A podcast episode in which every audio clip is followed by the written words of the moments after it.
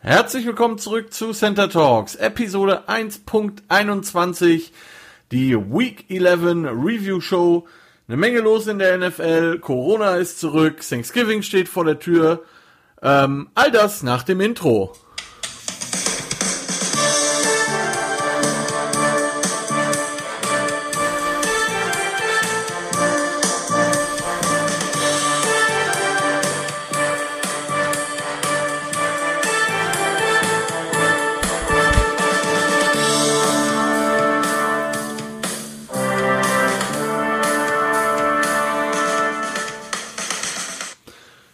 Ist Dienstag, der 24.11.2020, ihr Lieben. Ich hoffe, es geht euch allen gut.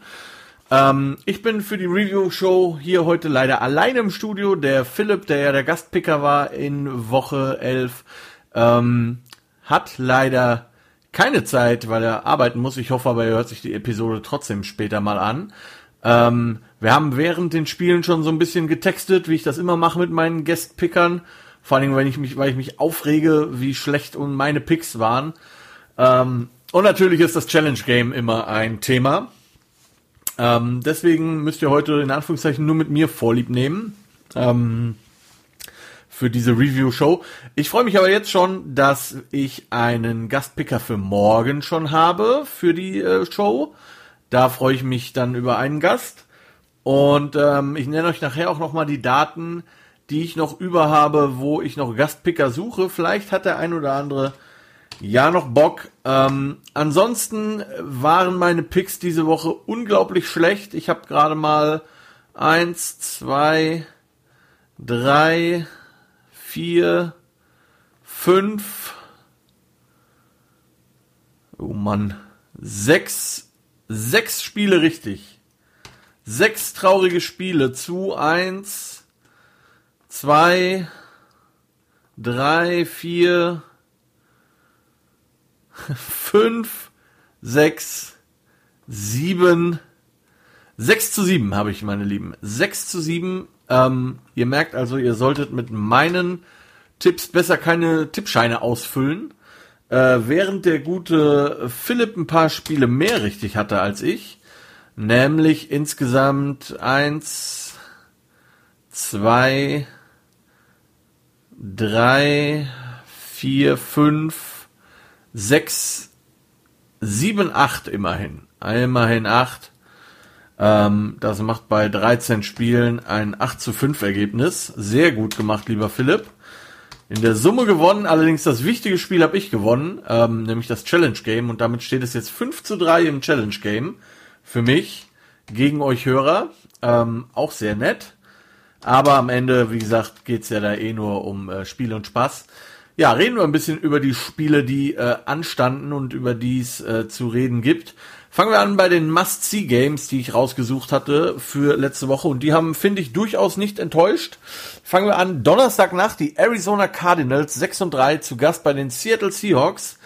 Äh, ebenfalls 6 und 3 zu dem damaligen Zeitpunkt. Philipp und ich hatten beide die Cardinals und gewonnen haben aber die Seattle Seahawks mit 28 zu 21 in einem äh, Spiel, das, wie ich fand, sehr, sehr äh, schön anzusehen war und sehr, sehr interessant war. Ähm, nicht ganz so spektakulär wie das Hinspiel, wo wir Overtime hatten mit verschossenen Field Goals noch und schieß mich tot, ähm, was die Cardinals gerade so gewonnen haben. Äh, in dem Fall haben jetzt die Seahawks, wie gesagt, äh, gewonnen. Ähm, bei den Seahawks hat sich die Rückkehr von Carlos Hyde, dem Running Back, sehr bemerkbar gemacht. Wenn man, man muss ja sagen, die Seahawks hatten die letzten Tage und Wochen ja eher Fullbacks und äh, Viert- und Fünft-String Quarter äh, Running Backs auf dem Feld stehen. Carlos Hyde hat das ähm, hat deutlich äh, Pressure genommen von Russell Wilson im Game. 14 Carries für 79 Yards sind jetzt nicht so viel, äh, ein Touchdown, aber man musste halt immer damit rechnen. Ähm, und äh, wie gesagt, hat eine Menge Druck von Russell Wilson genommen, der sich wieder deutlich besser präsentiert hat. Hat äh, 23 von 28 Pässen angebracht, das ist ziemlich gut. 197 Yards sind jetzt nicht so viel, wie man erwarten würde vielleicht, aber halt eben zwei Touchdowns und keine Interception. Kyler Murray 29 von 42, 269 Yards, zwei Touchdowns, keine Interception. Ähm, beide Teams sehr, sehr fehleranfällig, wie ich finde, immer noch. Ähm, jeweils, jedes Team hat jeweils drei Sacks zugelassen. Und ähm, Arizona mit halt insgesamt zehn Penalties, das ist einfach zu viel. Viel zu viel. Seattle auch acht Penalties, also sehr, sehr 18 Penalties in einem Spiel, das ist schon ziemlich viel für ein NFL-Spiel.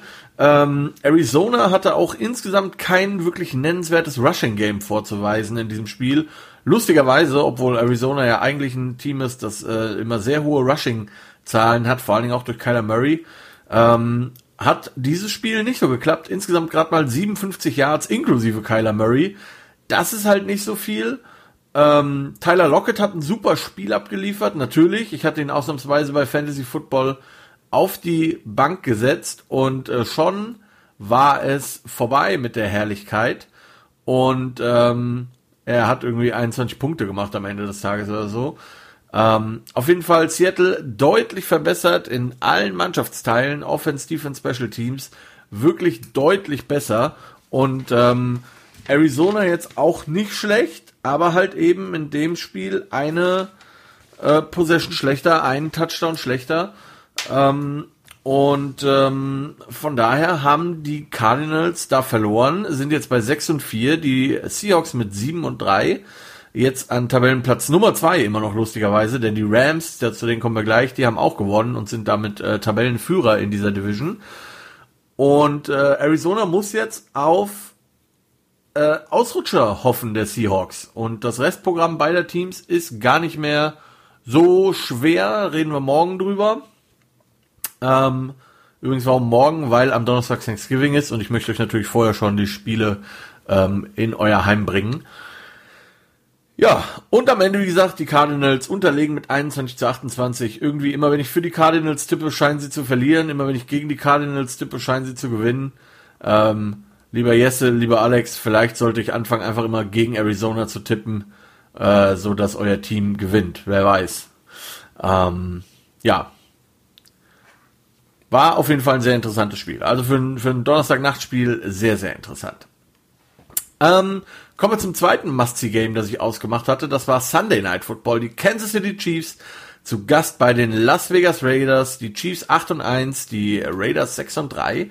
Ich hatte die Chiefs, Philipp Kremser hatte die Chiefs, gewonnen haben die Chiefs, aber halt auch nicht gerade souverän, ähm, beziehungsweise nach großem Kampf, sagen wir es mal so, ähnlich wie das Hinspiel. Also vielleicht entsteht hier doch langsam eine Rivalität. Ähm, 35 zu 31 haben die Chiefs das Ding am Ende gewonnen mit einem Game-Winning Drive am Ende von Patrick Mahomes. Ähm, insgesamt muss man sagen, die Chiefs mit einem ordentlichen äh, Run-Game war ganz in Ordnung. Insgesamt äh, waren das ähm, 108 Yards.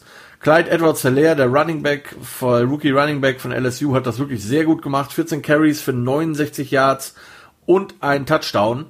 Äh, zwei Touchdowns, Entschuldigung. Zwei Touchdowns. Ähm, Le'Veon Bell, sieben Carries für 25 Yards, ein Touchdown. Jetzt nicht der Hammer, aber es hat irgendwie hingehauen. Äh, Patrick Mahomes, 34 von 45, 348 Yards, zwei Touchdowns, eine Interception. Und ähm, ja, äh, Kelsey und Hill jeweils über 100 Yards Receiving, 127 für Kelsey und ein Touchdown, Hill 102 Yards und ein Touchdown. Das sah schon ziemlich gut aus. Bei den Raiders ähm, tatsächlich ähnlich gute Zahlen, muss man wirklich sagen, wie es natürlich bei einem 35-31 irgendwie klar ist. Äh, Derek Carr 23 von 31, 275 Yards, drei Touchdowns, ein Interception. Ähm, Josh Jacobs 55 Yards, ein Touchdown. Und ähm, ja, ne, ähm, bei den ähm, Raiders Aguilar mit 88 Yards und einem Touchdown und Darren Waller mit 88 Yards und einem Touchdown. Ähm, insgesamt muss man bei diesem Spiel sagen, die Chiefs mit sehr großen Problemen in der Offense, äh, in der Defense, Entschuldigung, natürlich in der Defense, nicht in der Offense. Ähm, sehr, sehr schwacher Pass Rush, sowohl Jones als auch Clark haben das, hatten äh, Probleme, äh, zu Derek Carr zu kommen. Ich glaube auch, man muss, äh, wenn man, wenn ich mich recht erinnere, gab es da nicht viel Quarterback Pressure in dem Spiel. Äh, von beiden Teams allerdings nicht. Das muss man ganz klar sagen. Ähm, beide Teams hatten keinen Sack. Ähm, die Quarterbacks ziemlich clean und die haben da auch viel mitgemacht. Ähm, ja, und die Chiefs leider auch mit äh, zehn Penalties insgesamt. Das war halt ähm, nicht ganz so smart. Die Raiders auch mit acht äh, Penalties, aber das ist ja mehr oder minder normaler Raiders-Score, äh, acht Penalties. Ähm, das war schon krass. Äh, die Chiefs vor allen Dingen mit Problemen im Defense Backfield, also wie gesagt in der ganzen Defense eigentlich. Ähm,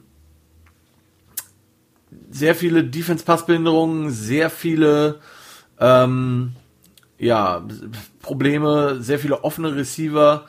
Ähm, sehr, sehr schwierig gewesen für die Chiefs. Äh, die Raiders, wie gesagt, mit ähnlichen Problemen.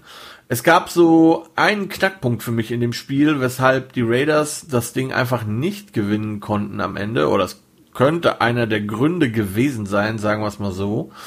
Ähm, und zwar war das kurz vor Ende der zweiten Halbzeit quasi, vier Minuten vor Ende quasi. Die äh, Raiders kommen an die vier Yard nee, an die ein Yard Linie sogar der Chiefs und stehen dann mit einem vierten und eins ähm, oder stehen an der ein Yard Linie, kriegen den Ball nicht rein, haben dann vierten und eins, entscheiden sich dafür zu gehen und kriegen ein unsportliches Verhalten gegen die Bank, also gegen die Teamzone. Ich habe nur die 40-Minuten-Version dieses Spiels gesehen, muss ich zugeben. Ich habe also, ich weiß leider nicht genau, was dieses, äh, was diese Strafe war gegen die Bank. Nichtsdestotrotz, liebe Oakland Raiders Bank, ähm, das sollte euch nicht passieren beim vierten und eins. Äh, bei so einem wichtigen Ding, zu der Zeit stand es 14 zu 14. Ähm, da hätte man sieben Punkte mitnehmen können und dann wäre das Spiel vielleicht andersrum gelaufen. So gab's nur ein Field Goal von äh, Daniel Carlson. Es stand 17 zu 14, aber es ist halt wie gesagt ein Unterschied, ob ich vier oder äh, drei oder sieben Punkte mitnehme und die haben euch am Ende einfach gefehlt. Ähm, und das Spiel endete dann quasi mit einer Derek Carr Interception. Allerdings waren da halt auch nur noch ähm, zwei Sekunden zu spielen oder ähm, 28 Sekunden zu spielen, da war dann nicht mehr so viel äh, zu holen. Ähm, die Interception war ziemlich ugly, war nicht ganz so geil, hat Derek Carr nicht gut gemacht. Hätte man vielleicht noch Chancen gehabt, aber ähm, ja, wie gesagt, also diese Strafe beim vierten und eins für mich ein absoluter Knackpunkt in diesem Spiel, wo man vielleicht mehr Punkte hätte rausholen können. Aus Raiders Sicht. Haben sie nicht getan und deswegen stehen die Chiefs jetzt 9 und 1, während die Raiders 6 und 4 stehen. Aber auch das ein sehr, sehr schönes Spiel. Guckt es euch nochmal an, wenn ihr die Chance habt. Ähm, es gab langweiligere Spiele dieses Wochenende, sagen wir es mal so. Kommen wir zu einem Spiel, das auch nicht langweilig war und das war das erste Spiel, bei dem Philipp und ich uns nicht einig waren und wo er gewonnen hat. Die Green Bay Packers 7 und 2 zu Gast bei den Indianapolis Colts 6 und 3 zu dem Zeitpunkt. Ich hatte die Packers, Philipp hatte die Colts. Ähm, ausgegangen ist es 34 zu 31 für die Colts in Overtime. Und ähm, ja, lange Zeit sah es aus, als ob meine Wenigkeit in dem Spiel recht äh, behalten würde, denn äh, Green Bay hat ordentlich angefangen, ist auch mit einer Führung in die Halbzeit gegangen, und zwar mit einer Zwei-Touchdown-Führung. Das muss man mal ganz klar sagen. Es stand 28 zu 14 in der, äh, am Ende der zweiten Halbzeit. Ähm, aber, oder andere, ähm, fangen wir mal anders, fangen wir mal vorne an. Die, das Spiel fing an und das ist das, was letztendlich die Green Bay Packers auch ähm, über die Zeit des Spiels am Ende dann gekillt hat. Das möchte ich schon mal vorausnehmen. Mit einem Fumble, denn Aaron Rodgers fummelt den Ball und ähm, ja, ähm, Indy recovert den Ball lustigerweise oder traurigerweise, wie immer man es nimmt, fummelt ähm, Indy den Ball drei Spielzüge später selber und gibt den Ball zurück an Green Bay, die dann einen Touchdown machen. Dann ging es ein bisschen los. Äh, dann hat gab's äh, in der im ersten Quarter noch eine Interception von Indianapolis. Insgesamt also zu viele Turnover ähm, da kommen wir gleich zu, die den Green Bay Packers in diesem Spiel das Genick gebrochen haben. Ähm, nichtsdestotrotz, trotz Fumble und Interception, stand es zur Halbzeit, wie gesagt, 21 zu 14 für die Green Bay Packers. Und ich habe mich schon ziemlich gut gefühlt. Ja, und ähm, zur zweiten Halbzeit haben dann die Indianapolis Colts Coaches in der Defense vor allen Dingen an den richtigen Stellschrauben gedreht Und die Number One Ranked Defense hat mal eben gezeigt, was so eben mal möglich ist. Und hat Green Bay zu gerade einmal drei Punkten, er hat gerade mal dreimal, äh, gerade einmal drei Punkte zugelassen. Und die dann ganz am Ende der äh, zweiten Halbzeit, denn mit diesen drei Punkten konnten die Packers gerade noch ausgleichen zum 31 zu 31. Ähm, bedeutet also, wenn ihr jetzt schnell mitgerechnet habt, die Indianapolis Colts haben mal eben 17 Punkte gemacht in der zweiten Halbzeit. Green Bay halt eben nur drei. Und das lag auch da vor allen Dingen wieder daran, dass äh, zum einen, wie gesagt, die Defense einen mega Job gemacht hat von Indianapolis, aber halt eben auch äh, daran, dass ähm, Green Bay mal wieder gefummelt hat in der zweiten Halbzeit und zwar einen äh, Kickoff-Return. Und ähm, so den Colts auch häufig, wirklich häufig ähm, kurze Field Position gegeben hat. Und das war halt einfach nicht geil und ähm, einer der Gründe, warum die Colts gewonnen haben. Ähm, was mich so ein bisschen dann gestört hat bei Indianapolis, also außer dass sie gewonnen haben und mein Pick falsch war, und das ist auch mein äh, Take übrigens an äh, beim Challenge Game Ravens gegen ähm, Titans. Die Colts haben die ganze zweite Halbzeit eine super Defense gespielt und dann im letzten, in der letzten Possession von Green Bay hat man sich dazu entschieden, irgendwie eine andere Defense zu spielen. Ähm, so, eine, so eine sehr äh, Prevent-mäßige Geschichte, eine sehr äh, konservative Geschichte. Und nur aus diesem Grund hat Green Bay überhaupt noch den Ausgleich machen können und hat, äh, hat sich in die Overtime retten können. Also ähm, spiel doch die Defense, die dich das ganze Spiel irgendwie ähm, da durchgetragen hat durch die ganze Nummer.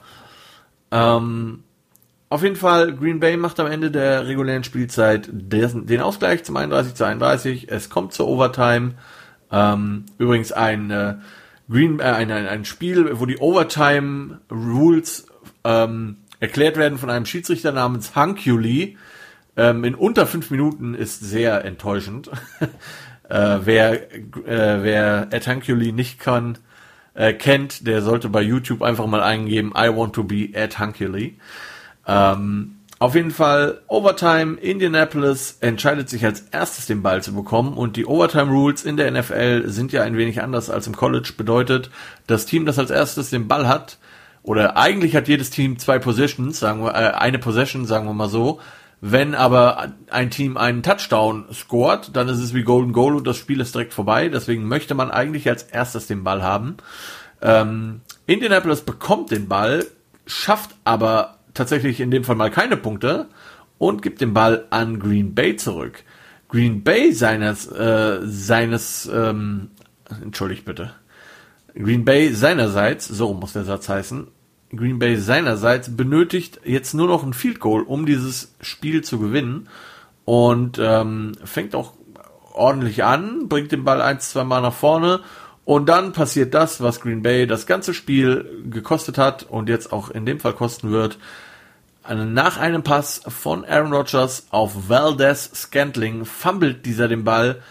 Ähm, Indianapolis kann den Ball recovern innerhalb der Green Bay 30 ähm, Indianapolis muss eigentlich nicht mehr viel machen, nur noch den Running Back auf die Seite schicken, wo Rodrigo Blankenship, der Kicker, den Ball gerne hätte, auf welcher Hash, mit welchem Fuß, wie auch immer. Und die äh, Colts schießen am Ende das Field Goal und es steht äh, 34 zu 31, Game Over. Die Colts gewinnen das Ding und stehen jetzt 7 und 3 und damit an der Tabellenspitze ihrer Division. Ähm, noch kurz ein paar Zahlen zu dem Spiel. Aaron Rodgers 27 von 38, 311 Yards, drei Touchdowns, eine Interception. Philip Rivers 24 von 36, 288 Yards, drei Touchdowns, eine Interception. Ähm, Green Bay mit im Prinzip keinem Run Game, 66 Yards insgesamt. Ähm, nicht so viel. Jonathan Taylor hat endlich ein kleines Breakout Game gehabt, das hat mich sehr gefreut. 22 Carries, für 90 Yards ist ordentlich, vor allem wenn man bedenkt, dass Nieheim Heinz gestartet ist. Ähm, insgesamt ein, ähm, ja, wie gesagt, ein, ein Spiel mit zwei Hälften, mit wo jeweils ein Team dominiert hat. Und ähm, am Ende einfach das bessere Ende für die Colts, obwohl die sich alle Mühe gegeben haben, ähm, quasi zu verlieren. Die Indianapolis Colts hatten insgesamt neun Offense Holding Penalties. Die hatten nur neun Penalties im ganzen Spiel. Alle neun waren Offense Holdings. Das ist auch ähm, eher selten, würde ich sagen. Ähm, und ja, Green Bay schlägt sich einfach selber. Insgesamt vier Turnover kann man sich einfach nicht erlauben gegen ein gutes Team. Und äh, Philip Rivers hatte einen guten Tag und hat das dementsprechend ausgenutzt und gewonnen. Kommen wir zu Games of Interest und da sprechen wir als erstes über das Spiel von letzter Nacht, Monday Night. Die LA Rams 6 und 3 zu Gast bei den Tampa Bay Buccaneers 7 und 3. Und äh, Philipp und ich hatten jeweils die Buccaneers und ausgegangen ist es aber 27 zu 24 für die LA Rams, die jetzt ihre Division anführen mit 7 und 3. Und die Buccaneers haben jetzt schon zwei Spiele Rückstand auf die New Orleans Saints, ähm, was auch nicht so geil sein dürfte aus deren Sicht. Tom Brady hat sich mal wieder wie ein Kleinkind verhalten und ist nach dem Spiel einfach vom Spielfeld runtergegangen, ohne ähm, einem gegnerischen Spieler die Hand zu schütteln. Bruce Arians hat danach mal wieder Tom Brady auf einer Pressekonferenz ähm, in die Pflicht genommen und ähm, ja, sehr seltsames Spiel, ich muss sagen. Ähm, also, äh, was ich noch erwähnen möchte, seht ihr, ich habe ganz die NFL News vergessen, fällt mir übrigens ein. Machen wir gleich am Ende, nach den Spielen. Ähm, dieses Spiel war das erste Spiel, das eine rein schwarze Referee-Crew hatte. Ähm, also sprich, alle Schiedsrichter waren Afroamerikaner. Äh, eine sehr schöne Sache. Der eine sah irgendwie aus, als wäre er 14. Vielleicht brauchten sie noch irgendwie einen siebten Mann und haben dann einfach noch einen von der Straße mitgenommen. Ähm, die Crew hat auf jeden Fall einen sehr guten Job gemacht. Und ähm, ja, das Spiel ist wie gesagt so ausgegangen, wie es ausgegangen ist. Und äh, es hat sich letztendlich das bestätigt, was ich im Vorfeld so ein bisschen, wie soll ich sagen, befürchtet hatte. Denn ähm, die LA Defense hat dieses Ding vor allen Dingen entschieden. Ja, es gab nur einen Sack gegen Tom Brady und ähm, das war jetzt nicht so viel, statistisch gesehen, aber da war halt echt permanent Pressure auf Brady und er musste einige Bälle, glaube ich, früher loswerden, als er das gern gehabt hätte. Und dementsprechend waren ein paar Würfe auch etwas ungenau und das hat letztendlich dafür, dazu geführt, dass er einige Male seine Receiver überworfen, schrägstrich unterworfen hat und am Ende auch zwei Interceptions bei ihm auf dem Zettel stehen. Äh, 26 von 48 Pässen, 216 Yards, zwei Touchdowns, aber halt auch eben zwei Interceptions. Äh, Jared Goff mit einer ähnlichen Statistik. 39 von 51, das muss man sich auch mal geben. 51 ähm, Passversuche, 376 Yards, drei Touchdowns, zwei Interceptions. Beide Teams mit im Prinzip keiner existierenden Rushing Attack. 37 Yards für LA, was ja schon wirklich ultra wenig ist. Äh, 42 Yards für Tampa Bay, auch nicht so viel, wenn man bedenkt, dass die letzte Woche alleine, ähm, dass da alleine Ronald Jones für äh, fast 200 Yards alleine verantwortlich war im Run Game. Ja, ähm, die Defenses haben einfach mal gezeigt, gegen uns werdet ihr nicht laufen. Das haben auch alle relativ schnell kapiert. Man hat dann so immer mal so ein paar ähm, Alibi-Runs gehabt bei beiden, aber beide haben sich sehr auf das Passspiel ähm, konzentriert und bei den Rams muss man wirklich sagen, der Yards After Catch Club, ähm, Cooper Cup und Robert Woods, die haben das wirklich mega gut gemacht. Äh, Cup 11 Catches von 13 Targets, das ist auch eine sehr gute Quote, 145 Yards ähm, und Robert Woods 12 von 15 Targets gefangen für 130 Yards und einen Touchdown. Also insgesamt mal eben 275 Yards von den 376 ähm, von äh, Jared Goff gehen auf die Kappe von den beiden Spielern, während bei den Buccaneers der beste Receiver Antonio Brown war mit 8 Catches von 13 Targets und gerade mal 57 Yards. Ähm, Mike Evans relativ abgemeldet bei äh, Jalen Ramsey, nicht ganz so schlimm wie andere, wie zum Beispiel DK Metcalf die Woche davor, aber auch nur fünf Catches von neun Targets für 49 Yards und ein Touchdown. Wobei der Touchdown ziemlich geil war, wer äh, sich das mal angucken möchte. Er fängt den Ball quasi an der 5-Yard-Line oder sowas und hat ausnahmsweise mal Jalen Ramsey nicht auf sich hat aber schon einen Tackler an sich, kriegt noch einen zweiten Tackler und kämpft sich diese fünf Yards wirklich nach vorne und sagt, ich mache diesen Touchdown hier. Ihr könnt mit mir in die Endzone kommen, ihr könnt es auch lassen, ist mir egal. Ich gehe in die Endzone und das hat er gemacht. Sehr, sehr cool.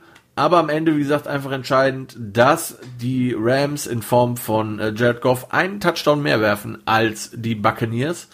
Beide Teams, wie gesagt, mit sehr, sehr starker Defense-Line-Leistung, Front-Seven-Leistung vor allen Dingen. Ähm, sehr schön anzusehen.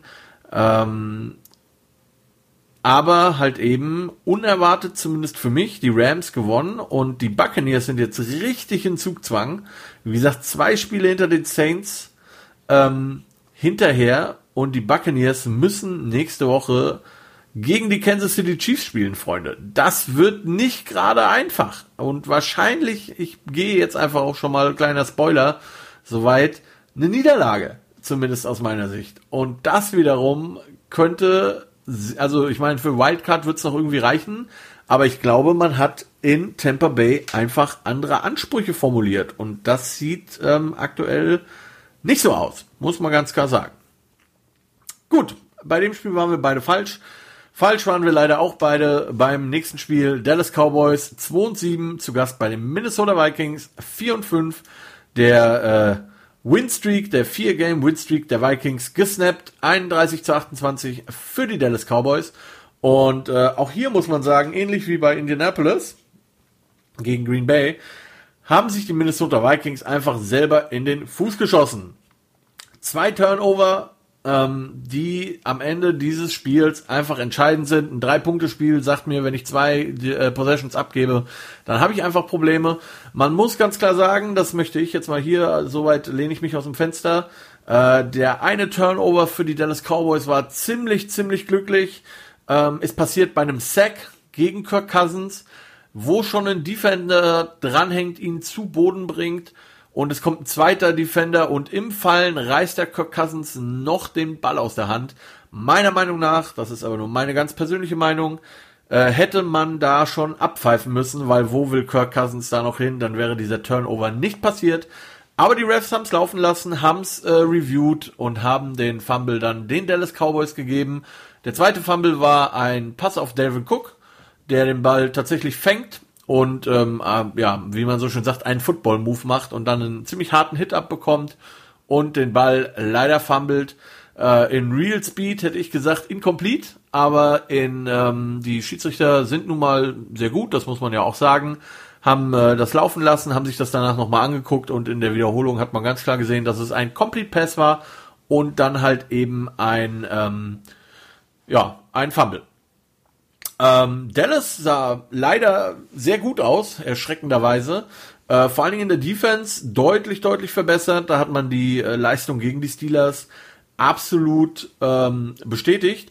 Und auch Andy Dalton sah, in der ja gestartet ist, wieder nach seiner Verletzung, äh, nach seiner Concussion und auch danach Corona hat er danach ja auch noch gehabt, der arme Kerl. Ähm, sah wirklich gut aus, das muss man äh, neidlos anerkennen. 22 von 32 Pässe, 203 Yards, drei Touchdowns, eine Interception, ziemlich gut. Ähm, auch für die Dallas Cowboys hat gesprochen, dass äh, Ezekiel Elliott sein erstes 100 Yards Spiel hatte, also 100 Yards plus äh, seit sechs Wochen, das muss man auch mal sagen. Also da sieht man mal, wie Probleme die Dallas Cowboys einfach haben. Erstes 100 Yards Spiel seit Woche 5 für Elliott. Ähm, und da hat auf jeden Fall geholfen, dass man äh, den Pro Bowl Right Guard Zach Martin auf rechten Tackle gestellt hat. Und die O-Line sah ganz gut aus, Andy Dalton sah ganz gut aus, wie gesagt. Äh, spektakuläre Touchdown-Catches hatten wir in dem Spiel auch. Tatsächlich zwei, einer von CD Lamb, äh, so ein Einhänder und Adam Thielen hat auch ein äh, One-Handed Touchdown-Catch gemacht, immer so in der, äh, der, in der, in der Ecke der, der Endzone quasi. Ähm, sehr, sehr spektakulär, sehr, sehr nett. Ähm, und was auch zum Sieg der Dallas Cowboys beigetragen hat, und das muss ich wirklich mal sagen, das war eine absolute Frechheit. Ähm, beim Touchdown-Run von Pollard, der zu einem Touchdown der Dallas Cowboys führt, entscheidet sich der Cornerback äh, Johnson äh, ähm, zu einer, wie mein lieber Freund Eve sagen würde, zu einer Business-Entscheidung, also trifft eine Business-Decision und hat einfach keinen Bock, den Running Back zu tackeln und der läuft zum Touchdown weiter. Und Johnson hätte diesen Tackle machen müssen und äh, von einem Pro-NFL-Spieler erwarte ich, dass er diesen Tackle macht. Da kommt ja nicht gerade ein O-Liner auf mich zu als Cornerback, auch wenn ich halt ein Cornerback bin. Da muss ich halt rein in die Beine und einen ordentlichen Tackle setzen. Äh, ne? ohne, ohne Beine läuft sich schlecht. Das kriegt jeder Amateurfootballer beigebracht. Das war wirklich eine absolute Frechheit und aus diesem Grund, äh, weil er es halt eben nicht getan hat, ähm, gewinnen die Dallas Cowboys das Ding mit 31 zu 28, sind jetzt 3 und 7 und äh, mit den Giants und den Washington äh, Haien, ich bin jetzt schon beim Eishockey angelangt, wie ihr merkt, ähm, sind sie jetzt alle auf dem zweiten Platz hinter den grandios führenden Philadelphia Eagles mit 3, 6 und 1. Kommen wir gleich zu. Ähm, ja, Cowboys gewinnen, sahen ziemlich gut aus. Die äh, Vikings haben sich noch acht Penalties geleistet, die äh, Cowboys nur vier. Alles Gründe, warum man halt am Ende gewonnen hat, beziehungsweise die Vikings verloren haben. Und Philipp und ich Unrecht hatten. Ja, Unrecht hatten wir auch beim nächsten Spiel. Die Denver Broncos 3 und 6 hatten die Miami Dolphins 6 und 3 zu Gast und Philipp und ich hatten die Dolphins. Ausgegangen ist es aber 20 zu 13 für die Denver Broncos. Und äh, das war durchaus eine Überraschung, kann man glaube ich sagen. Obwohl dieses Spiel ähm, quasi Business as usual losgegangen ist. Andrew Van Ginkel, wer auch sonst, forst einen, äh, einen Turnover der Dolphins und gibt der Dolphins Offense eine Short Field Position, die daraus aus dem Touchdown machen. Und ich dachte schon, alles klar, Pick läuft. Ähm, das Spiel haben die äh, Dolphins im Sack, läuft alles wie immer. Aber denkst du, die äh, Denver Broncos haben gezeigt, dass sie ein Team sind, das absolut von Pech verfolgt ist und trotzdem einfach nicht aufgibt. Die Denver Defense hat das ganze Ding übernommen und hat mal volle Kanne dominiert. Am Ende waren es sechs Sacks gegen Tua Tanga Viola. Ähm, und die Denver Defense hat mal ganz klar gezeigt, warum die Miami Offense insgesamt nur 29. Overall ist. Das müsst ihr euch mal auf der Zunge zergehen lassen. 32 Teams haben wir, 29. Overall ist die äh, Dolphins Offense. 28. im Run, 29. im Pass. Und das hat die Denver Defense einfach mal eben ähm, exposed. Und ähm, auch wenn ich jetzt nicht der größte Tour-Fan bin, ich möchte jetzt auch nicht so weit gehen und ihn verdammen und sagen, das wird auf keinen Fall was. Es gibt halt einfach mal so Spiele und die äh, Denver, Denver Defense ist halt einfach auch eine gute Defense. Was mich ein bisschen gestört hat, muss ich ehrlich sagen, die äh, Miami Dolphins haben dann am Ende den lieben Tour sogar gebencht im vierten Quarter und haben Ryan Fitzpatrick gebracht, nicht weil Tua Tagovailoa verletzt war, sondern wegen schlechtem Spiel haben sie ihn gebencht. Und ähm, ob das so smart ist, meinem, meinem jungen Quarterback da irgendwie die Confidence zu, rau zu rauben, zu rauben, das sei mal dahingestellt, hat mir gar nicht gefallen, diese, diese Maßnahme. Aber ich bin halt auch kein NFL-Coach. Vielleicht, ähm, ne, wenn das so wäre, würde ich sehr viel Geld bekommen und ähm, würde jetzt nicht hier sitzen. ähm, aber ich fand es ein bisschen schwierig. Äh, man hat zwar gesagt, er wird wieder starten äh, in Woche 12 und da geht's halt gegen die Jets. Das wird ein schöner Confidence Booster für ihn, aber ähm, ja, fand ich irgendwie nicht so geil, fand ich nicht so smart, zumal die Dolphins ja natürlich irgendwie im Playoff Hand sind, aber also die Division wird das, denke ich, eher nicht mehr. Könnte also eher ein Wildcard-Ding werden, mal schauen. Äh, wird sich zeigen, ob die Entscheidung so smart war. Tour hatte zu diesem Zeitpunkt äh, 11 von 20 Pässen angebracht, also immerhin über 50 Prozent. Natürlich sind, waren die nur für 83 Yards, nicht ganz so geil, halt, und ein Touchdown. Äh, Ryan Fitzpatrick hat dann 12 von 18 angebracht, 117 Yards, kein Touchdown, aber eben eine Interception, da kommen wir gleich nochmal drauf zu sprechen. Äh, bei Denver, Drew Luck jetzt auch mit keiner Mega-Leistung, aber es hat halt gereicht. 18 von 30, 270 Yards, kein Touchdown, eine Interception. Und ähm, Denver hat das Spiel vor allen Dingen gewonnen, weil sie eins gut gemacht haben gegen äh, etwas, was die Dolphins eigentlich wirklich gut können nämlich gegen deren Defense ganz gut ausgesehen. Äh, vor allen Dingen im Run-Game. Melvin Gordon 84 Yards auf dem Boden, Philip Lindsay 82 Yards auf dem Boden. Äh, der Receiver Tim Patrick hat fünf seiner acht Targets gefangen, 119 Yards daraus gemacht. Das ist schon äh, eine ziemlich gute Sache gewesen, auch wenn Denver sich natürlich auch äh, schwer getan hat. 20 Punkte ist jetzt auch kein kein äh, Feuerwerk, das sind zwei Touchdowns und äh, zwei Field Goals. aber mit einer wirklich starken Defense. Und äh, wenn man überlegt, dass der Denver Defense, der wahrscheinlich oder einer der Top 3 Pass Rusher mit Von Miller fehlt, vielleicht sogar der Top Pass Rusher, ähm, und Nick Chubb trotzdem quasi im Backfield der Dolphins gelebt hat. Das war schon eine ziemlich starke Leistung und ein Statement der Denver Broncos, die nächste Woche gegen die Drew Brees losen äh, Miami Saints, äh, Miami Saints, ja, Entschuldigung, New Orleans Saints spielen. Und das wird ein sehr, sehr spannendes Spiel. Da reden wir aber morgen drüber. Ich möchte gar nicht zu sehr vorgreifen. Wir reden ja jetzt erstmal über das, was äh, am vergangenen Wochenende passiert ist. Ja, wie gesagt, Fitzpatrick, viertes Quarter reingekommen, kriegt den Ball, hat die Chance auf einen äh, Game Tying oder sogar Game äh, Winning Drive, wenn man die Two-Point Conversion schaffen würde. Aber leider in diesem Drive wirft er seine Interception, die er die einzige in diesem Spiel und die beendet dann dieses Spiel für die Dolphins und die Dolphins verlieren seit langem mal wieder und stehen jetzt 6 und 4, während die Broncos 4 und 6 stehen. Kommen wir zum Challenge Game. Das einzige Spiel, wo Philipp und ich uns nicht einig waren und ich äh, richtig lag, ausgerechnet.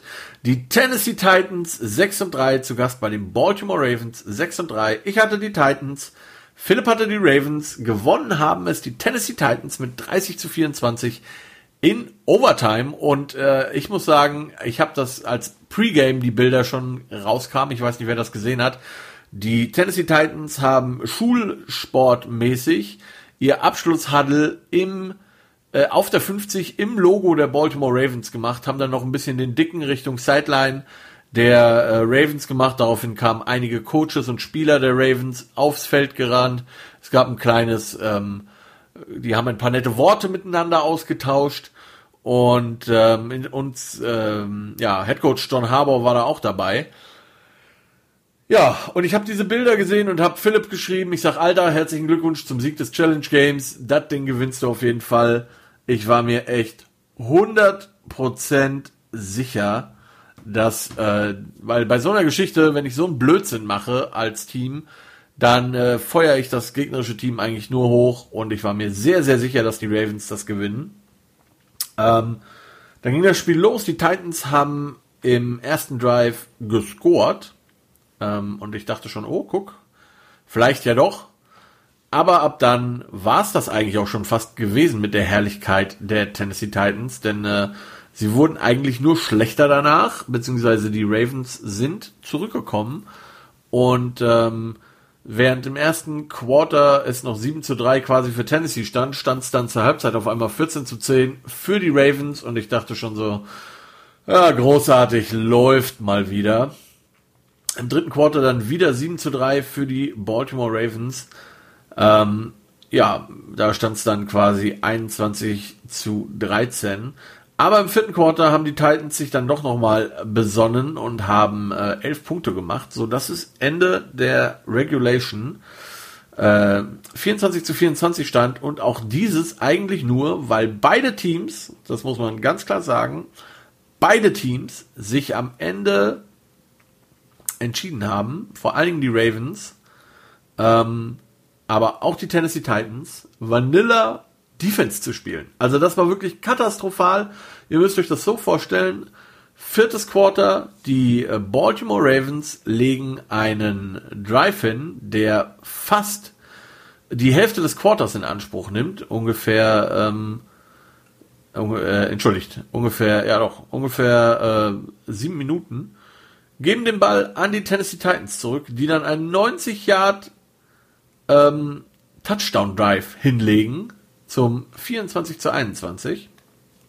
Und anstatt dass die Titans dann so weiterspielen in der Defense, wie sie es vorher getan haben, nämlich aggressiv und gib ihm und äh, Lamar lag uns mit dem Pass. Entschuldigung. Ähm, lehnen sie sich zurück, spielen wirklich eine Angsthasen-Defense vom Allerfeinsten, erlauben den Baltimore Ravens 70 Yards das Feld runter zu marschieren. 70 Yards, das müsst ihr euch mal vorstellen. Verdammt nochmal, 70 Yards bis an die Tennessee 10 Yard Linie, wo die Ravens sogar die Chance noch haben, einen Touchdown zu machen und dieses Spiel in Regulation zu gewinnen. Da allerdings hält dann die Defense der Titans immerhin und zwingt die Ravens zu einem Field Goal. Ähm, Justin Tucker, sehr zuverlässiger Kicker, macht das Ding dann aus 29 Yards rein. Alles cool, wir spielen Overtime.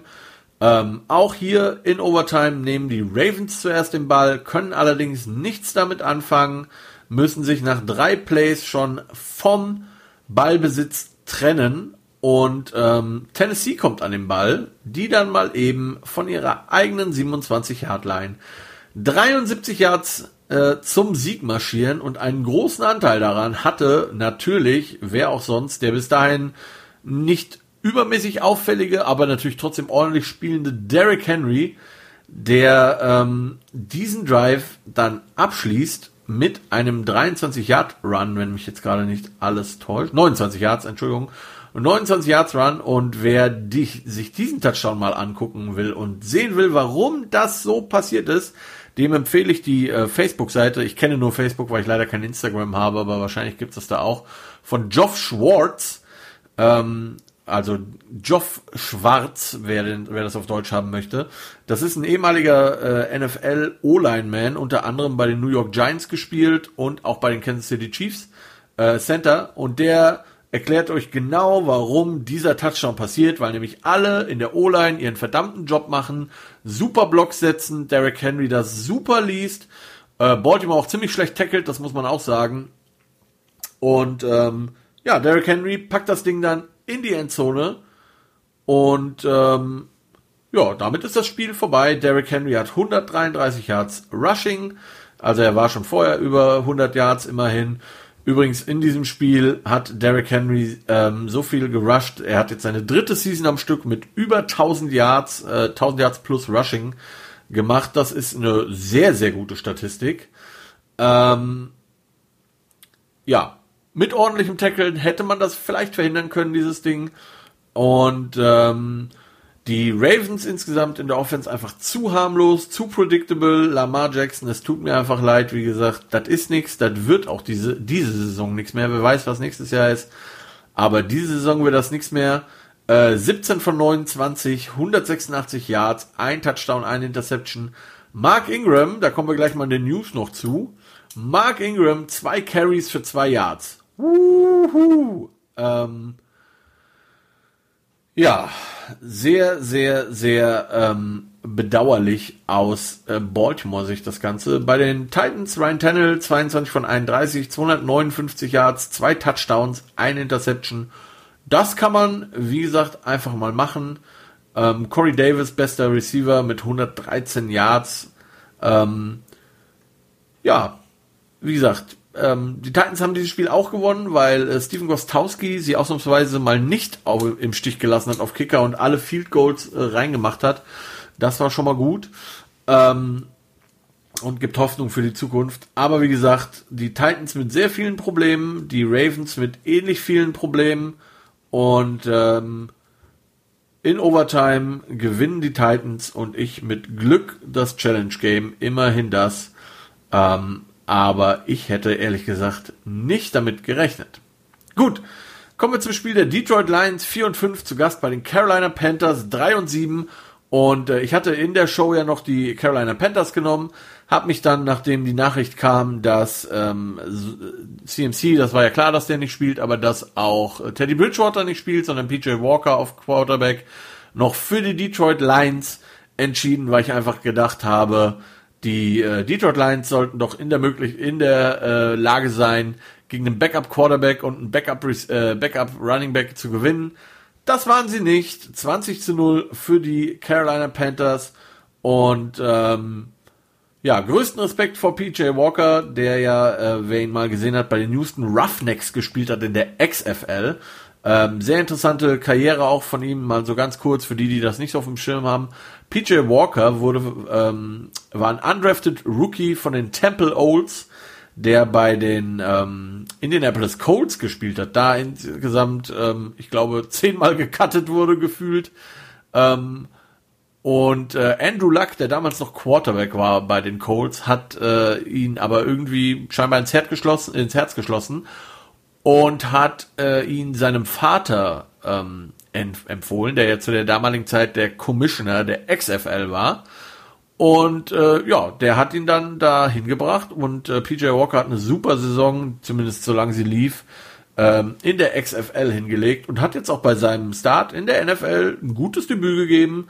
24 von 34 Pässen, 258 Yards, ein Touchdown, ja, auch zwei Interceptions, aber es hat halt gereicht. Auch hier ähm, 20 zu 0 gewinnen, das macht man halt auch mal nicht jeden Tag, auch gerade zu 0 ist in der NFL auch nicht äh, alle Tage üblich. Von daher größten Respekt an die Carolina Panthers und an Philipp, der bei seinem Pick geblieben ist. Detroit mit einer absolut lächerlichen Leistung. Äh, Matthew Stafford, auch wenn er verletzt war, 18 von 33, 178 Yards, kein Touchdown, keine Interception. Ähm, insgesamt 40 Yards Rushing gerade mal. Der Andre Swift war ja verletzt, der Running Back aber der hätte, glaube ich, an dem Tag auch nicht den Unterschied gemacht. Ähm, Detroit hat 5-6 erlaubt gegen Matthew Stafford und äh, die Carolina Panthers Defense hat mal richtig aufgetrumpft. 185 Yards insgesamt nur zugelassen. Das ist einfach richtig gut. Respekt Carolina Panthers. Ich hätte es euch nicht zugetraut. Und äh, ihr bringt mich für nächste Woche schon mal in eine absolute Zwickmühle. Auch da reden wir morgen drüber. Ähm, ja, Chapeau, wie der Engländer sagt, liebe Carolina Panthers.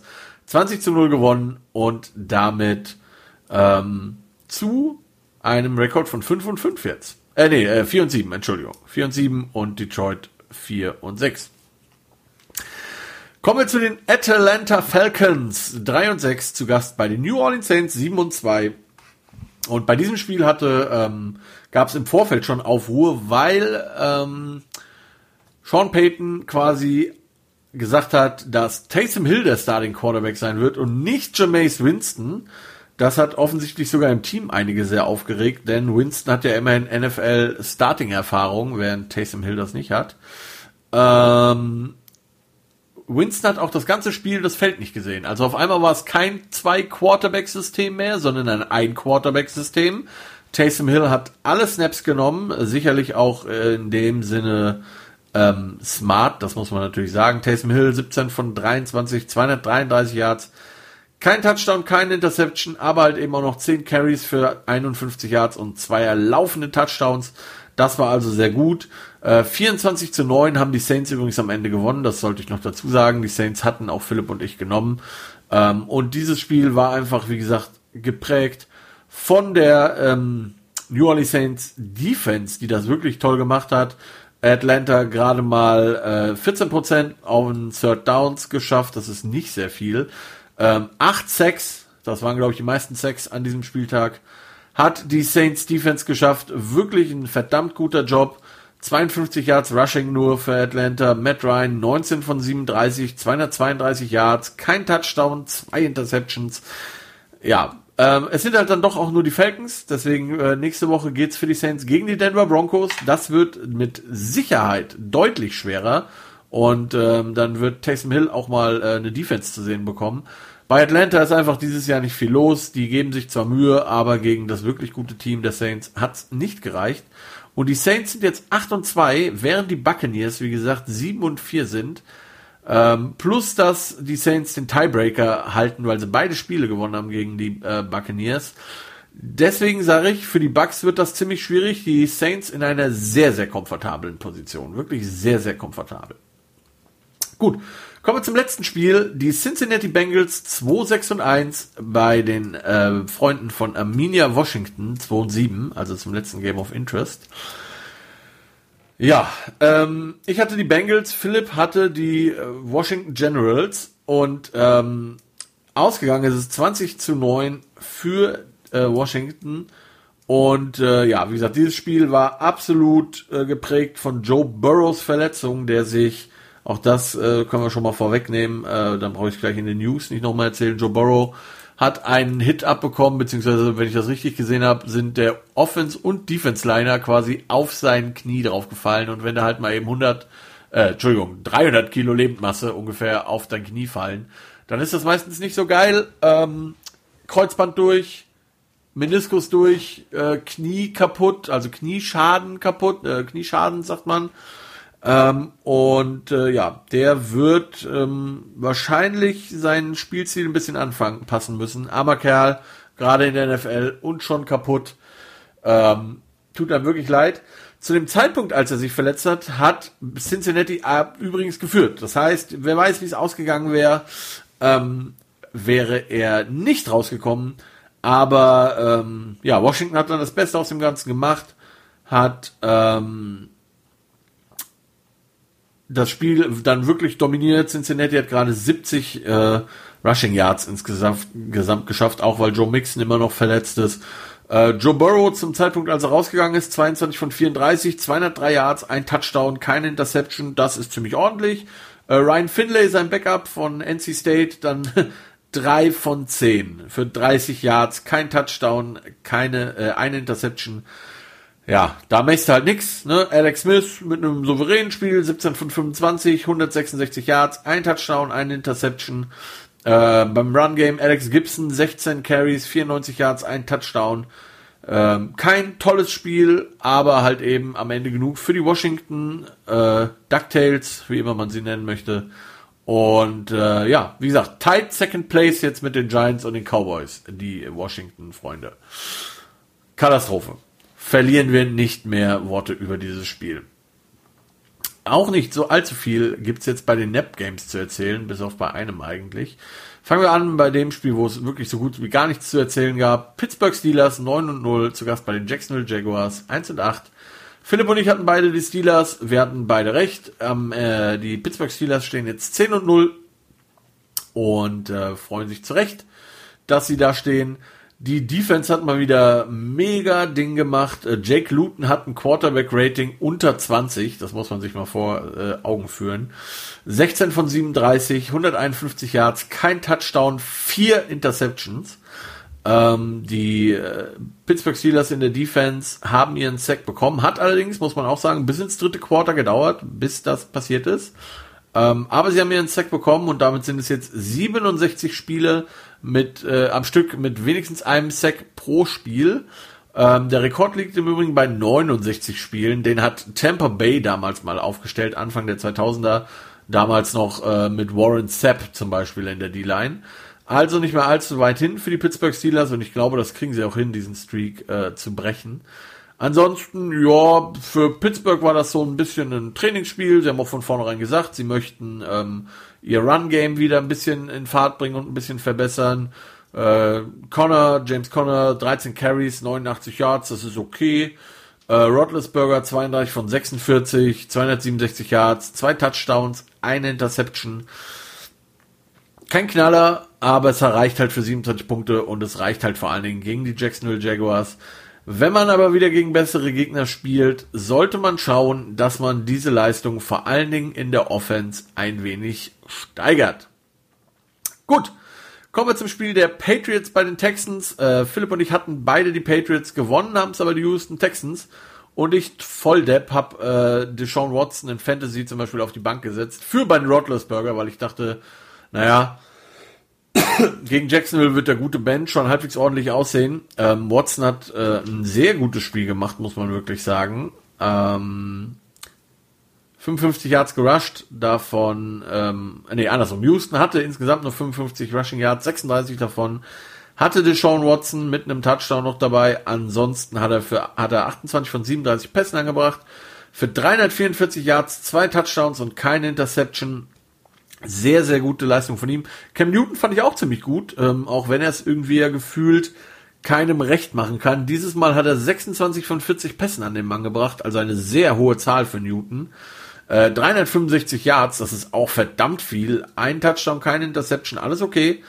Aber halt eben nur drei Rushes für sechs Yards. Sehr äh, an Cam Newton-like. Und irgendwie, sonst haben ihm seine Kritiker vorgeworfen, er wird zu viel laufen. Jetzt hat er fast nur gepasst. Auch wieder falsch. Armer Kerl. Aber an ihm lag es definitiv nicht, auch wenn die Houston Defense vier Pässe von ihm äh, deflected hat und runtergeschlagen hat. Aber das war nun wirklich nicht das Problem. Die Patriots Defense sah ziemlich ratlos aus gegen die Houston Texans in der Offense. Und ähm, das ist wirklich bemerkenswert, weil ja eigentlich die Patriots, auch wenn einige Stars dieses Jahr nicht dabei sind, defensemäßig immer ganz gut auf der Höhe sind, immer gut eingestellt sind von Bill Belichick Und ja, vielleicht war die Kamera im Vorfeld kaputt und man konnte nicht genug Tape sammeln vom Gegner oder so oder nicht genug Zeichen, ich weiß es nicht. Auf jeden Fall haben die Patriots das Ding verloren gegen die Texans und ähm, ja, stehen jetzt bei 3 und 7 die Texans, während die Patriots mit 4 und 6 ziemlich sicher ähm, nicht an den Playoffs teilnehmen werden, auch wenn es rechnerisch noch möglich ist. Ja, kommen wir zum Leader der NFC East, die Philadelphia Eagles 3, 5 und 1 zu Gast bei den Cleveland Browns 6 und 3. Die Browns haben das Ding 22 zu 17 gewonnen. Philipp und ich hatten das auch beide auf dem Zettel. Auch hier möchte ich gar nicht so viel erzählen, weil es gibt nicht viel zu erzählen. Die Browns waren, die habe ich wirklich nur genommen, weil sie halt gegen Teams, die weniger den schlechteren Rekord als 500 haben, einfach gut aussehen und gewinnen. Das haben sie getan. Ähm, wirklich schlechtes Spiel. Ähm, Carson Wentz, 21 von 35, 235 Yards, zwei Touchdowns, zwei Interceptions. Baker Mayfield, 12 von 22, 204 Yards, kein Touchdown, keine Interception. Äh, Nick Chubb hat äh, die ähm, Offense der Browns auf seinen Rücken genommen und hat ähm, sie einfach mal durch das ganze Spiel getragen. 20 Carries für 114 Yards. Ähm, und ansonsten gibt es zu diesem Spiel einfach nicht viel zu sagen. Das Wetter war mal wieder schlecht, aber das darf einfach keine Ausrede sein. Äh, Philadelphia, da ist einfach gar nichts los, obwohl sie ein paar mehr Offense-Starter zurück hatten. Und ähm, ich wage jetzt schon mal so ein bisschen äh, die Prognose, dass die Eagles diese Division nicht gewinnen werden. Das wird eins der anderen Teams sein, auch wenn äh, das alles lächerlich sein wird. Ja, wie gesagt, mehr möchte ich über dieses Spiel gar nicht erzählen. Es tut mir leid, äh, liebe Browns und Eagles Fans, wenn ihr da äh, unter meinen Hörern seid. Ähm, ich würde gerne gute Dinge über euer Team sagen, aber es ist äh, sehr schwer und das, das Spiel war auch wirklich nicht schön. Kommen wir zum letzten Spiel äh, des Wochenendes. Die New York Jets 0 und 9 zu Gast bei den Los Angeles Chargers 2 und 7. Philipp und ich hatten beide die Chargers, wir hatten beide recht. 34 zu 28 haben die Chargers gewonnen und damit mit 0 und 10 sind die New York Jets das erste Team, das offiziell äh, von den Playoffs el äh, eliminiert ist. Ähm, was, äh, dass man so lange warten musste, ist mir irgendwie schleierhaft. Das hätte ich euch auch schon in Woche 1 sagen können. Äh, die Chargers, muss man sagen, haben äh, so die alte Chargers-Krankheit irgendwie ein bisschen gezeigt und haben sich gedacht, naja, wir können ja vielleicht ein bisschen locker machen. Und das war so der Punkt, wo die äh, Jets ein bisschen rangekommen sind. Aber die Chargers haben sich dann doch entschieden, äh, so ein Footballspiel mal für vier Quarter ernst zu nehmen. Hatten auch einen Pick Six. Das hat wunderbar funktioniert. Das sind am Ende halt auch dann diese ähm, acht Punkte Unterschied. Äh, nee, sind wir gar nicht. Sechs Punkte Unterschied, von denen wir hier reden. Der Pick Six. Ähm, ja, das Spiel fing irgendwie an, wie die viele Chargers-Spiele aktuell anfangen, äh, mit Problemen im Special Team. Ein Punt wird geblockt und für einen Touchdown zurückgebracht und auf einmal führten die Jets und da haben sich die Chargers, glaube ich, gedacht so, ui, was ist denn hier los? Jetzt müssen wir das doch ernst nehmen. Haben das dann auch getan. Ähm, Justin Herbert, der jetzt nach der Burrow-Verletzung absolut der Frontrunner ist für Rookie of the Year. 37 von 49, 366 Yards, drei Touchdowns, keine Interceptions. Ähm, bisschen das Problem bei LA, gerade mal 29 netto Rushing Yards, das darf einem halt nicht passieren. Ähm, Rushing also ein bisschen schwierig. Dafür sind die Receiver, glaube ich, alle ziemlich happy in LA. Äh, vor allen Dingen Keenan Allen, der sich einfach freut, dass er wieder einen Quarterback hat. 16 seiner 19 Targets hat er gefangen, 145 Yards, ein Touchdown. Äh, Mike Williams und so äh, und Konsorten auch noch gut dabei mit über 70 Yards. Also Justin Herbert bringt den Ball gut unter, die Jungs fangen die Dinger und ähm, ja, wie gesagt, haben dann äh, doch äh, beschlossen, das Ding mal durchzuziehen und haben dadurch den äh, Sieg nach Hause gebracht. Äh, Joe Flacco 15 von 30, 205 Yards, zwei Touchdowns, eine Interception. Die ist halt wie gesagt ein Pick Six, die am Ende auch den Unterschied macht. Ähm, Chargers hatten ein bisschen Probleme auch im Backfield. Es gab irgendwie einen Drive, von den Jets, da waren irgendwie zwei oder drei Defense-Passbänderungen mit dabei, die die Jets dann überhaupt erst an die Ein-Yard-Linie gebracht haben. Also wirklich ein paar Probleme. Aber es ist noch ein Team, das lernt und ähm, das, wie gesagt, dieses Jahr sicherlich noch häufiger mal Lehrgeld bezahlen wird. Aber im Gegensatz zu den letzten Spielen, wo man halt immer irgendwie mit einem Score verloren hat, haben die Chargers es diesmal geschafft, haben das Ding nach Hause gebracht, haben mit einem Score gewonnen und stehen jetzt bei drei und sieben und werden, wie gesagt, auf Dauer Ein sehr interessantes Team, aber zu den Chargers wird mein morgiger Gast euch sicherlich noch mehr erzählen können. Ja, wie gesagt, ich habe äh, das Challenge Game gewonnen, damit darf der Gast morgen das Challenge Game aussuchen. So, und damit kommen wir jetzt noch schnell, denn da sind ist ja doch schon einiges passiert äh, zu den NFL News. Ähm, wie ich ja bereits erwähnt habe, hat Joe Burrow sich sehr schwer verletzt, sehr, sehr ähnlich. Ähm, das war, ähm, äh, nee, nicht sehr, sehr sehr, sehr ärgerlich, Entschuldigung. Also, ähm, Joe Burrow, Kreuzband und äh, Ding ist durch. Bei den New York Giants werden äh, Xavier McKinney, der Second Round Pick des diesjährigen äh, Drafts, wird zusammen äh, wird zurückkommen.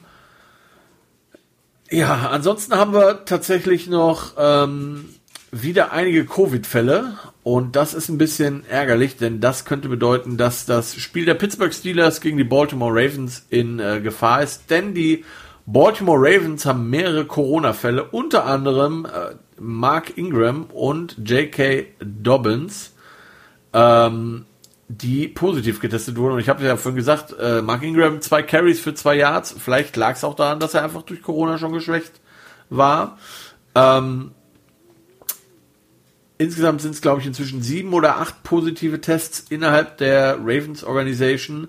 Und das bedeutet, dass das äh, Thursday Night Thanksgiving Game äh, in Gefahr ist, gespielt zu werden, aber noch steht es. Wir schauen also mal, wie es da weitergeht. Außerdem wird bei den Browns Miles Garrett weiterhin auf der Corona-Liste sein. Schon die zweite Woche am Stück. Mal schauen, wie es da weitergeht. Ähm, Takarius McKinley, der ähm, jetzt äh, schon wieder gewaved wurde, weil er seine ähm, seinen Test nicht bestanden hat, seinen Physik, äh, Physiktest, ja, also seinen körperlichen Test, ähm, geht jetzt zu den äh, Las Vegas Raiders und guckt mal, ob er da durchkommt irgendwie. Ja, sehr, sehr seltsam. Außerdem, äh, das wollte ich euch auch noch erzählen, die äh, Pro Hall of Fame, die Football Hall of Fame, ähm, steht wieder an und man, äh, es wird gewotet. Unter anderem sind da Jared Allen, Calvin Johnson, Peyton Manning und Charles Woodson dabei. Ähm, bei den Halbfinalisten, die dieses Jahr das erste Mal quasi zur Verfügung stehen. Und ähm, ja, ich bin gespannt, was da passiert. Ansonsten, wie gesagt, ähm, kommt die nächste Show schon morgen, denn am Donnerstag ist Thanksgiving und wir kriegen wenigstens zwei, vielleicht auch drei Spiele. Mal schauen. Ähm, ja, und äh, ach guck mal, Samstag haben wir auch Spiele. Alles wird schön, alles wird gut. Ähm, ansonsten, wie gesagt, morgen habe ich schon einen Gast. Ich habe für die Woche 13 Gäste, ich habe die Woche 14 Gäste und ich habe die Woche 15 Gäste. Das heißt, liebe Freunde, ich bräuchte noch Guestpicker für die Woche 16 und die Woche 17. Die Woche 16 ist die von Weihnachten. Da würden wir dann entweder auch mittwochs am 23 oder eben am 24. vormittags aufnehmen. Und äh, die Woche 17 ist Silvester. Auch da entweder mittwochs am 30.12. oder donnerstags am äh, 31.12. morgens. Das würde mich sehr freuen, wenn ich da noch irgendwelche äh, Guest-Tipper bekomme, die Bock haben, ihre Picks gegen meine zu stellen. Am liebsten per Skype, so dass wir drüber sprechen können, aber im Notfall auch schriftlich. Das schauen wir einfach mal. Äh, schreibt mir einfach, meldet euch bei mir. Ich würde mich sehr freuen, wenn ich da noch äh, Gäste finde, die ihre Picks gegen meine stellen. Ansonsten kann ich mal wieder nur sagen, vielen Dank fürs Zuhören, dass ihr euch die Zeit genommen habt, äh, mir eine Stunde bei meinem Monolog hier zuzunehmen. Morgen wird's wie gesagt, wieder lustiger, weil ein Gast dabei ist. Dann haben wir ein bisschen Konversation. Wenn euch der Podcast gefällt und gefallen hat, dann empfehlt mich weiter. Ähm, gebt mich weiter an eure Football-begeisterten Freunde. Vielleicht können wir hier größer werden als die Football-Bromance. Ich hoffe es auf jeden Fall, denn ich halte ähm, uns, uns, schrägstrich mich, für ein sehr äh, angenehmes Format, deutlich angenehmer als diese Bromance-Geschichten. Ähm, so viel Selbstvertrauen habe ich dann doch mal, dass ich das hier sagen möchte. Wenn ihr Bock habt, äh, hinterlasst eine Bewertung bei Apple Podcasts. Das würde mich sehr freuen. Ansonsten sage ich das Übliche, bleibt gesund, lasst es euch gut gehen.